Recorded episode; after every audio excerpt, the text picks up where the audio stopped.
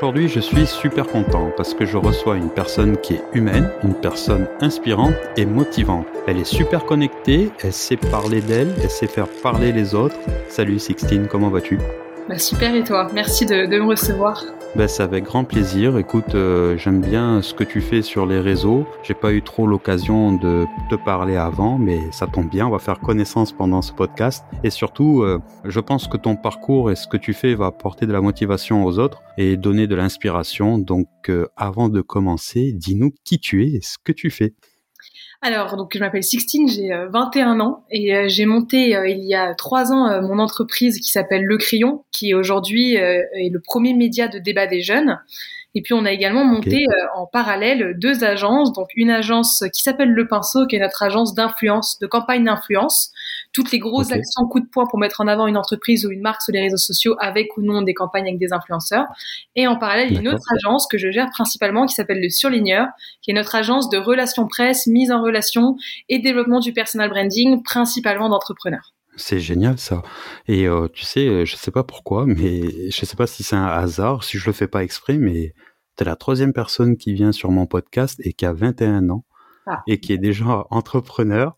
Et tu fais tes études en même temps aussi, toi Non, non, non ça, j'ai, euh, j'ai, euh, j'ai eu un bachelor que je faisais en parallèle du crayon, qui m'a pas servi à grand chose, mais pour ma mère. Mais aujourd'hui, non, je suis plus d'un an sur le crayon. C'est génial ça. Et du coup, en fait, euh, tu as toujours voulu entreprendre ou ça a été euh, un, hasard? Ça a été complètement un hasard. Euh, lié, lié au fait quand j'étais en terminale que je suis passionnée de politique et c'est vrai que les seules personnes avec lesquelles je pouvais en parler étaient mes professeurs. Donc je me suis dit ok, créer un média qui parle aux jeunes. J'en ai parlé à mon frère Valran qui lui faisait déjà de l'entrepreneuriat mais plus dans l'événementiel. Donc on a jumelé deux idées qui étaient de faire un média de débat neutre politiquement pour les jeunes. Et donc Antonin et Jules sont arrivés, puis on a lancé le crayon. Et donc c'était vraiment un concours de circonstances, c'était pas du tout prévu euh, à la base. Si, j'ai bien compris, parce que tu as parlé de ta maman juste avant, là tu parles de ton frère, tu, je pense que tu dois avoir des valeurs familiales un petit peu. Euh, vous êtes très famille, non? Ouais, on est, on est très très, très famille. Ouais. on a ce point commun là, parce que moi aussi, euh, j'ai un frère. Euh, on, bon, on travaille pas ensemble, on a déjà travaillé ensemble.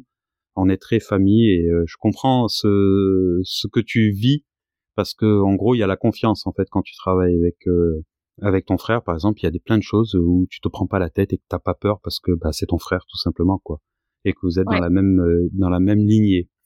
Euh, c'est génial. Donc tu as, as créé tout ça.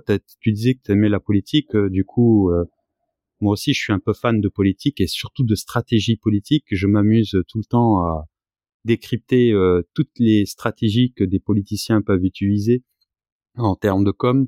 Et euh, je me dis, mais des fois, euh, tu trouves pas que c'est trop qu'il y a trop de stratégies qu'on en perd l'authenticité Complètement. Et puis même parfois, il y a des stratégies, c'est, tellement nul que je ne comprends même pas où est la stratégie. Vraiment, je me dis, mais moi, tu me donnes les clés en main de la communication d'un, d'un, représentant politique de haut niveau, je, je ferais tellement mieux que ça, que parfois ça me, pas mieux parce qu'évidemment voilà après bon en même temps je oui. comme donc c'est vrai que je m'y connais maintenant donc ça se trouve euh, voilà euh, il y a trois ans j'aurais été incapable de le faire mais c'est vrai que parfois je comprends pas la enfin c'est vraiment se tirer une balle dans le pied pour se tirer une balle dans le pied donc en fait il y a plus du tout de naturel tout est calculé tout est et c'est dommage en fait et en plus comme c'est souvent des mauvaises stratégies ça, ça gâche tout oui, c'est clair, c'est vrai. calcul, donc c'est pire. On va faire la parenthèse politique. Moi, c'est à la dernière, euh, la dernière campagne présidentielle. Je trouve que tous les candidats ont été trop dans la communication, la stratégie. Pour certains, meilleurs que d'autres, mais c'était trop et on en a oublié quand même euh, l'intérêt général, en fait, euh, que chacun peut penser ce qu'il veut et a les idées qu'il veut. Mais on en a quand même oublié vraiment l'intérêt général, quoi. Et la stratégie de com est devenue plus le, le qui est le plus fort en com que celui qui va proposer les meilleures idées en fait. Ah mais euh, complètement. Moi, ça m'a beaucoup déçu les dernières élections. J'avais, j'attendais ça avec impatience vu les candidats qu'il y avait. Je me suis dit dingue, on va avoir plein de débats, ça va être génial. Finalement, pas du tout. Donc bon, c'est vrai que voilà, ça a été un peu décevant quand même. Bah écoute, on verra dans quatre ans, je crois, euh, les prochaines, voir comment ça va se passer. Et du coup, euh, toutes les sociétés, les, entreprises que vous avez, je vois que tu, avec toutes ces entreprises, vous communiquez beaucoup sur les réseaux, euh, beaucoup sur LinkedIn. Je crois que sur YouTube, vous avez éclaté aussi des records en termes de visibilité. Et toi, personnellement, je crois que tu as une très grande ascension sur Instagram cette année, enfin l'année dernière en tout cas. Euh, comment vous faites pour communiquer? Comment vous faites pour avoir cette visibilité et surtout pour les gens qui nous écoutent, leur donner quelques conseils euh, bah, pour pouvoir réussir? Bah Déjà, on est parti d'un constat très simple, c'était que beaucoup de gens attendent que leur entreprise euh, fonctionne ou en tout cas tourne toute seule avant de se mettre en avant sur les réseaux sociaux. Nous, on a voulu tester le truc inverse, c'est-à-dire euh, se mettre à fond dedans euh, pour essayer justement d'arriver à cette finalité-là qui est de euh, attendre, enfin, généralement, t'attends de te lancer que ton entreprise marche. Bah non, on s'est dit, bah, on va se lancer pour être sûr que notre entreprise va marcher à la fin. On a pris le pari inverse et finalement, ça, ça en vaut mais mille fois la peine parce que ça te fait vachement accélérer ta visibilité, ta crédibilité et tes leads commerciaux. Parce qu'en fait, les gens euh, voient ce que tu fais vois ce que tu fais, comprennent ce que tu fais, pense à toi dès qu'il y a une opportunité, pense à toi dès, qu'ils ont un besoin parce qu'ils te voient constamment présent en train d'expliquer ce que tu fais. Surtout quand tu le fais de manière naturelle et spontanée, ce qui est quand même totalement notre cas avec euh, mes trois associés et moi. Donc en fait, les gens voient très vite que on raconte on raconte pas de bullshit, que on travaille, qu'on est sérieux, que en fait tout ce qu'on propose aujourd'hui, on l'a déjà testé sur nous avant. D'ailleurs pour ça que le surligneur, le surligneur, c'est une agence qui est complètement basée sur notre propre expérience à nous-mêmes euh, de des quatre associés, de d'être mis en avant sur les réseaux sociaux, parce que on, sait à quel point mais ça ça rapporte mais énormément à tous les niveaux, ça te fait gagner du temps et c'est euh, c'est génial. Et franchement c'est pas si compliqué de se lancer sur les réseaux. Tu vois moi j'ai 21 ans, quand je me suis lancée j'avais 20 ans, je m'y connaissais rien, j'avais comme tout le monde un petit compte Insta où tu postais en privé mais et en fait c'est juste tu vois, tu, tu comprends un peu comment, euh, comment fonctionne la plateforme, les codes de la plateforme. Pour Instagram, c'est les réels qui marchent. Mais en fait, je me suis oui. à trouver un, un, domaine où je m'y connaissais un minimum et j'avais pas beaucoup de recherches à faire pour me lancer. Donc j'ai pris l'intelligence sociale, euh, la psychologie, un peu la séduction. Et je me suis dit, allez, je fais une vidéo par jour avec une valeur ajoutée dans chaque vidéo et je publie, je publie. Tu regardes ma première vidéo, elle est catastrophique. Mais même moi, je me dis, comment j'ai fait une vidéo comme ça? J'ai regardé le jeu pour m'amuser, tu vois. Et en fait, après, t'apprends, t'apprends, t'apprends et un jour, t'en as une qui explose. Et comme t'as déjà pas mal de contenu en réserve, bah, t'as des gens, ça, ça, ça, ça, te en abonnés. Enfin, les gens plutôt s'abonnent pas. Et euh, donc après, tu continues comme ça. Donc franchement, n'importe qui est capable de s'y mettre tant que t'apportes de la valeur euh, aux gens et que tu sais bien le formuler et bien l'expliquer. Mais tu dis quelque chose, euh, en tout cas bravo pour cette ascension, mais je te dis quelque chose de super important. Et moi j'ai commencé il y a un an et trois mois sur les réseaux, j'ai commencé par euh, LinkedIn et tout à fait par hasard. Là, euh, tu le vois en visio, mais les, personnes qui nous écoutent ne pourront pas voir, on est dans mon pressing. Et j'étais en train de repasser une chemise tranquillement et je me suis dit, ben, Michel, ça fait longtemps que t'as pas aidé les autres parce que j'ai un passé dans l'humanitaire et je, je me suis, je suis tombé par hasard sur une notification de LinkedIn et j'étais inscrit depuis le début pour l'époque où je cherchais un emploi. Et j'ai commencé à me dire, euh, tiens, je vais aller apporter de la motivation, euh, partager mes expériences, ce genre de choses. Et c'est vrai, quand j'ai commencé à zéro, en six mois, je me suis retrouvé avec 100 000 personnes qui me suivent.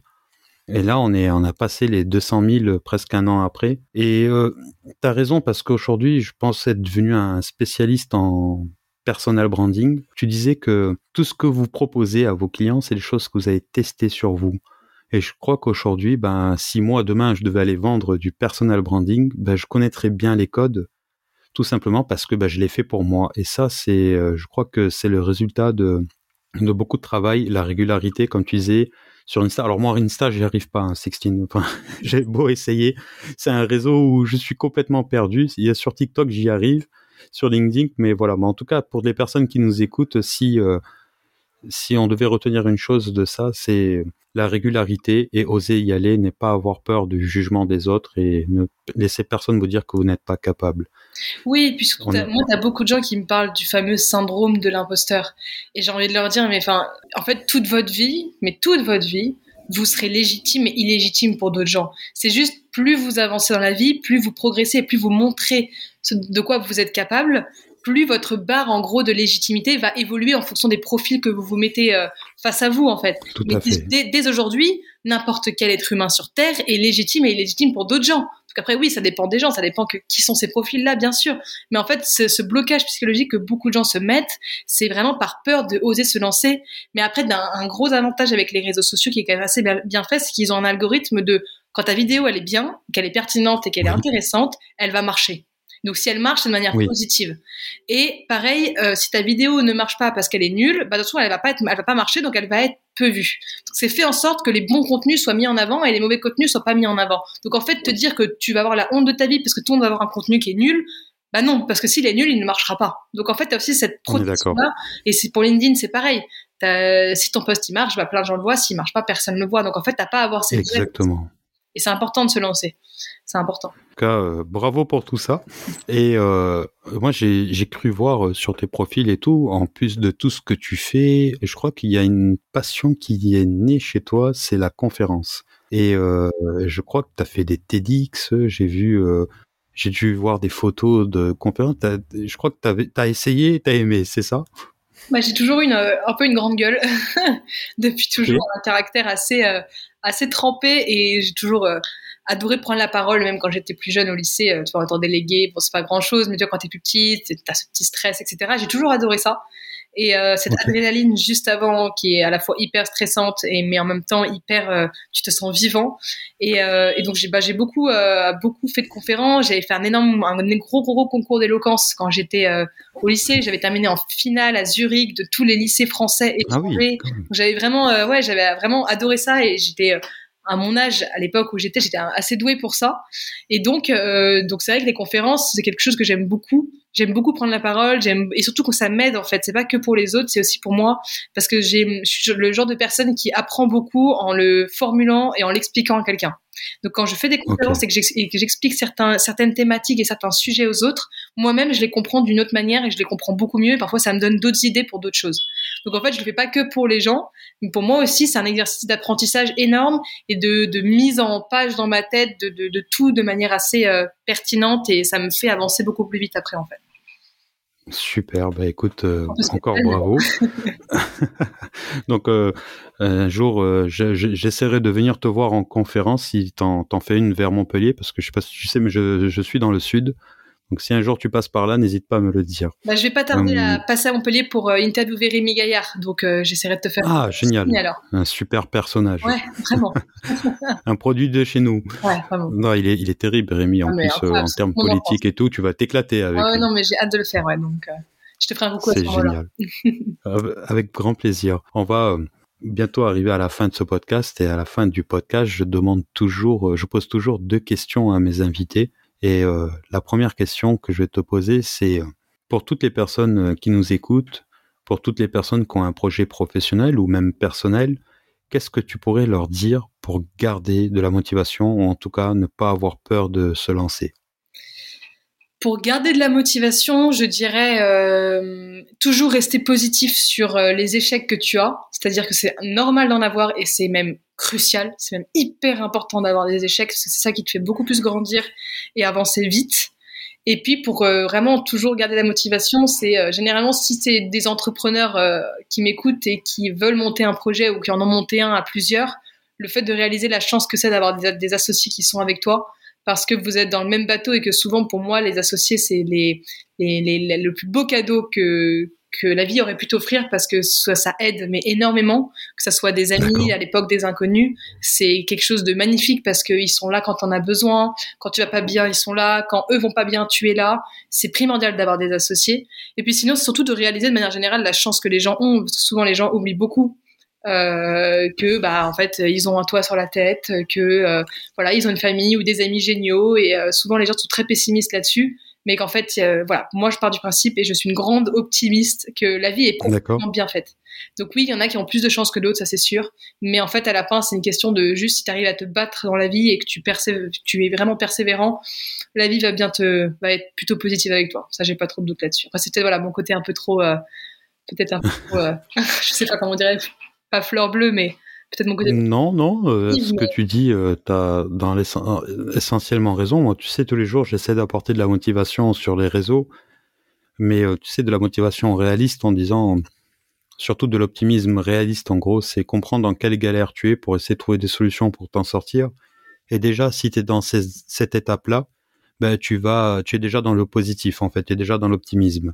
L'optimisme pour dire que tout est beau et tout, ça je, je supporte pas. Non, on est d'accord.